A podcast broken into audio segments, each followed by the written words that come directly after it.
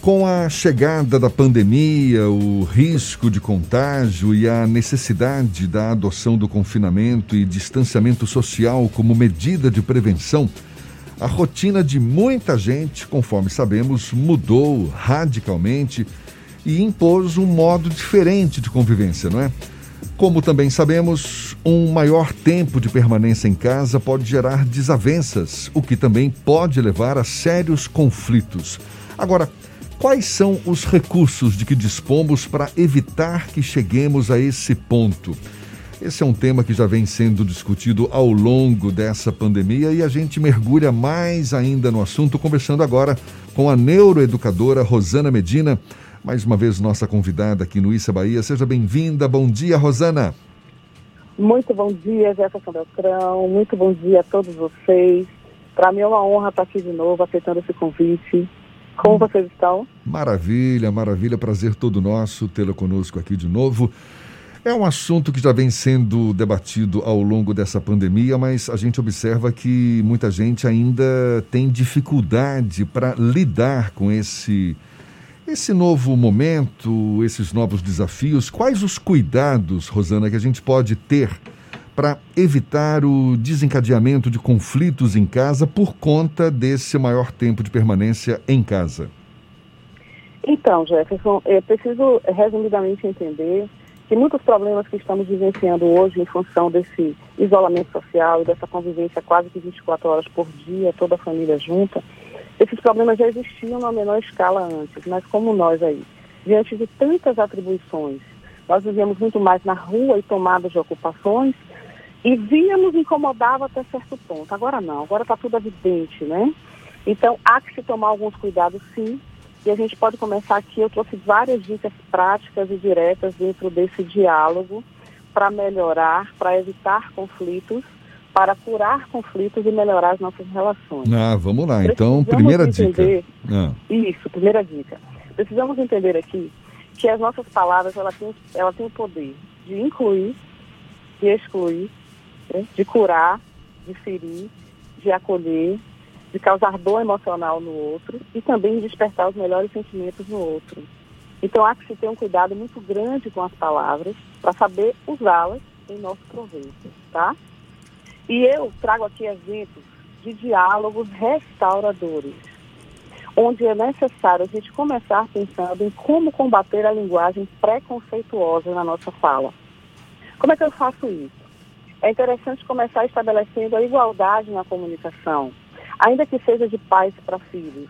Não, não começa já demonstrando uma autoridade se você deseja resolver uma situação. É preciso começar sendo claro no que diz. Não há necessidade de agradar nem de bajular num diálogo, apenas ser claro, apenas ser assertivo, dizendo sim ou não para algumas coisas.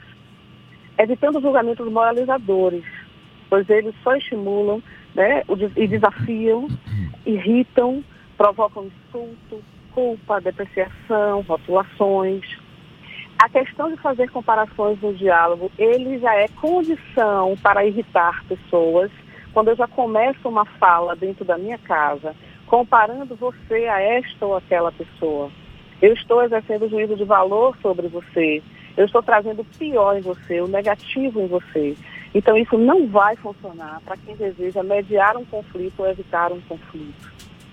Se eu já começo uma fala, numa discussão calorosa dentro de casa com qualquer pessoa, assumindo a minha responsabilidade numa coisa, eu já vou neutralizar uma reatividade sua. Quando eu digo assim, poxa Jefferson, eu preciso te dizer, nesse exemplo aqui, né? Eu não fui legal com você. Realmente eu não sei o que foi que me deu. Olha, olha a diferença disso, né?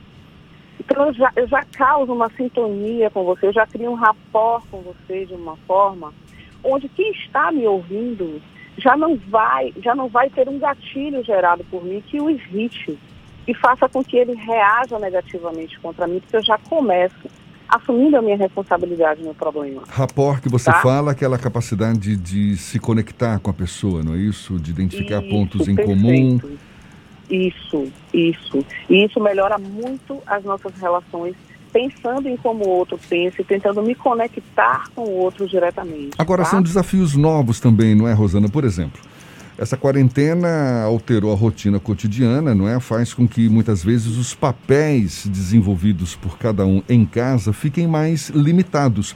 O exemplo, exemplo por, é, profissionais que, que estão em home office, não é? Precisam dar atenção aos filhos, arcar com as tarefas, as tarefas profissionais, tarefas de casa.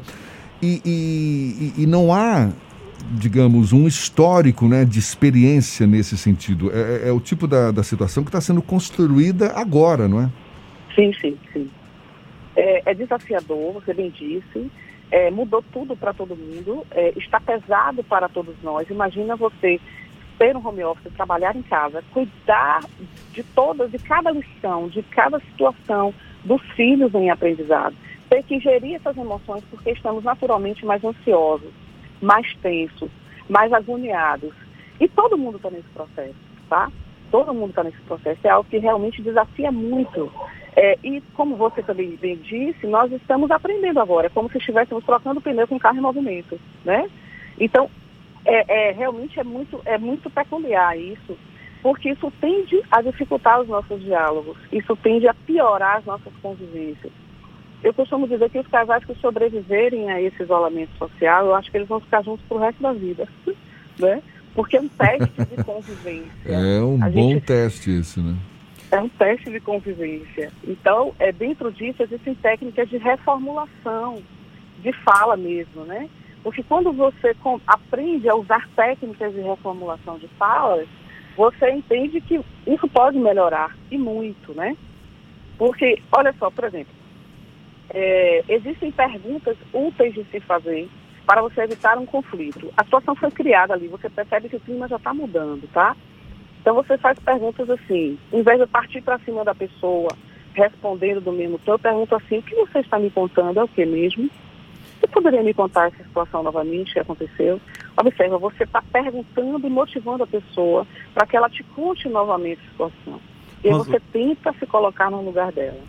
Você ficou chateado pelo que eu disse ontem? Você se sentiu frustrado? Achou que eu não reconheci os seus esforços? Rosana, a gente caminha agora para quase o final ou um processo de transição é, desse processo de quarentena para o novo normal.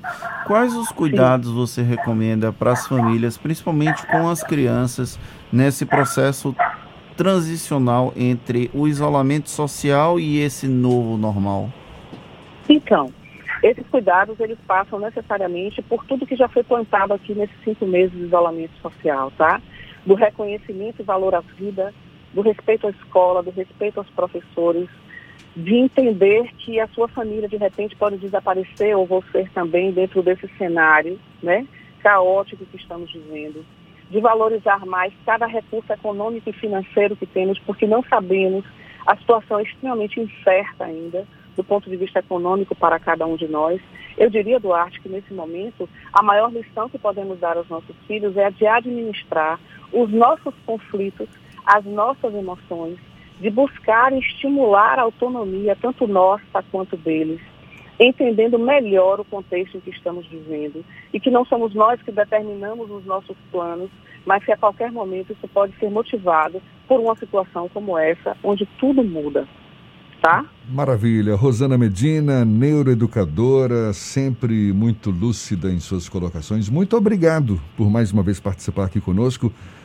Seja sempre bem-vinda. Bom dia e até uma próxima, Rosana. Muito bom dia. Muito obrigada, muito obrigada. Bom dia a todos.